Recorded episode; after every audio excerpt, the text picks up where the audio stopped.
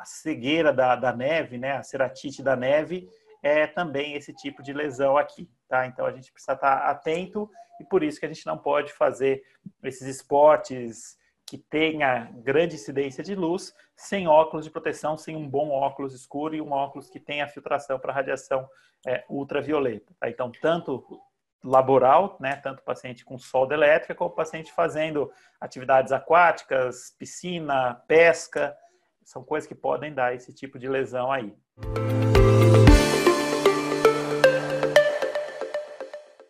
Se a gente deixa aquele quadro evoluir, é aquela mesma paciente que acabou evoluindo mal e teve essa decimetocele, tá? Então, o estroma vai ficando tão fino e sobra só a DCM. A DCM é um tecido relativamente resistente, ela demora é, para romper.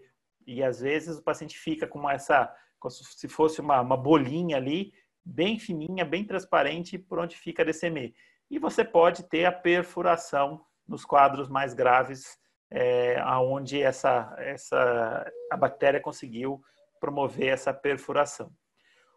É importante a gente estar tá atento para o paciente que teve um quadro infeccioso, tá? É importante a gente tratar desde o princípio rapidamente, porque quase sempre ficam essas opacidades, tá? Então aqui o paciente com essa opacidade, que até lembra umas asinhas aqui de, de anjo, sei lá, é uma foto que é, por conta disso ela, ela, ela, é bonitinha, tá? mas que a gente tem que tomar cuidado para tentar minimizar esse risco do paciente ter um quadro desse sequelar depois.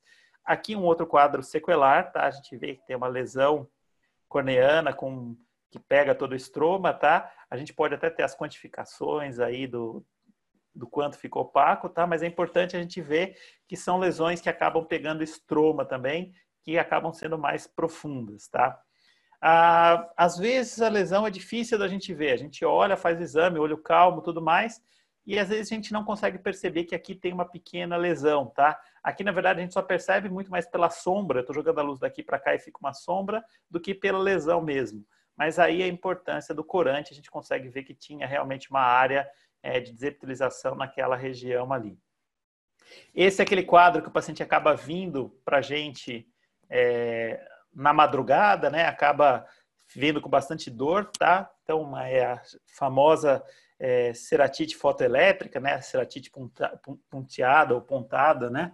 Ou puntata, é, com esse monte de pontinhos aqui de desepitelização, tá? Isso normalmente é o paciente que trabalhou com solda elétrica, mas lembrar que isso pode acontecer em outras condições, aonde tem uma exposição é, radiação ultravioleta. Então, quem mora em cidade de praia, por exemplo, o paciente que passou o dia inteiro na praia sem óculos escuro, reflexo da luz no mar e na areia pode dar isso, tá?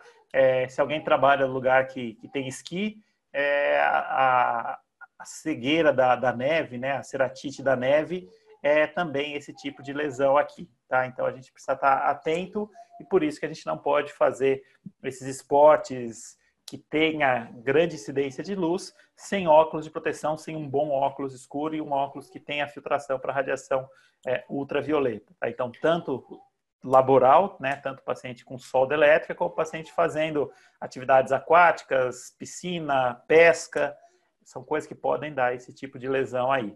E tá? o que eu acho que é interessante para essa ceratite fotoelétrica é que é um quadro simples, mas Sim. que quando o paciente ele entra no consultório, ele entra sempre com alguém com os dois olhos fechados, olho lacrimejando, morrendo do dor, desesperado, e você no começo você fica meio assim preocupado de tipo, o que é que está acontecendo, né? Exatamente. Então, é sempre importante também descartar corpo estranho, porque às vezes ele está se ele está observando alguém fazendo uma solda, é, pode ter vindo alguma limalha, alguma coisa. Mas realmente, normalmente é um quadro que com pomadinha de curativozinho com pomada, regencel por uma semana, resolve isso fácil. Exato. É, você deixa o curativo de um dia para o outro, no outro dia ele já acorda bem melhor. Tomar cuidado com esses pacientes, muitas vezes que já tiveram isso, eles sabem que a hora que pinga anestésico melhora. Isso. Então, a gente já viu acontecer do paciente roubar o colírio anestésico. É, eu só quero fazer uma observação aqui, Pedro, em relação ao que você estava falando de medir a lesão, que é muito importante. Então, Sim. Camila Ventura, ela reforçou aqui é, que no caso de uma lesão de córnea, seja infiltrado, seja úlcero que for, é, descrever além do tamanho, margem, localização, se é central, paracentral, periférico, e também dizer é, em horas também, se está às 8, se está às 9, realmente isso é, é, muito importante, porque às vezes você bota úlcera de córnea e acabou-se. E aí você não sabe se ele tinha uma lesão satélite, se não tinha, se apareceu uma outra. Então isso é muito importante de, de fazer essas medidas e tentar descrever com o máximo possível, sem muito floreio. É descrever o que você está vendo, exatamente como você acha que está vendo. Né? Sim, mas, mas, tem que escrever, né? Porque às vezes a gente, é. como médico, a gente tem um pouquinho de preguiça de escrever, né? Isso é. Ô, isso é uma coisa. Ô Pedro, é, uma dúvida: as imagens suas espetaculares, assim, realmente é, é, é um arquivo excepcional que serve muito para os residentes verem, quem não tem experiência com PSV. Mas assim, vocês têm o costume lá na USP, isso é essas fotos são incorporadas no prontuário médico ou isso fica só como arquivo mesmo? Não, isso é muito mais arquivo nosso. A, arquivo, né? A gente ainda na HC não está usando o prontuário eletrônico to, no ambulatório. No pronto-socorro a gente começou faz algum tempo, mas ainda não tem como fazer esse link com as imagens ainda. É um, é um sistema relativamente amarrado que a gente ainda não conseguiu linkar isso diretamente. Mas assim, o pessoal da HC gosta bastante de imagem. É, a gente tem bastante residente que faz essas fotos, né? É, a gente começou faz tempo, então é, tem umas fotos que nem estão com tanta qualidade, porque o celular que a gente usava no começo não era grande coisa, e tem umas fotos que nem era a época que ainda não tinha celular, era a grande novidade do momento que era a câmera fotográfica digital, né?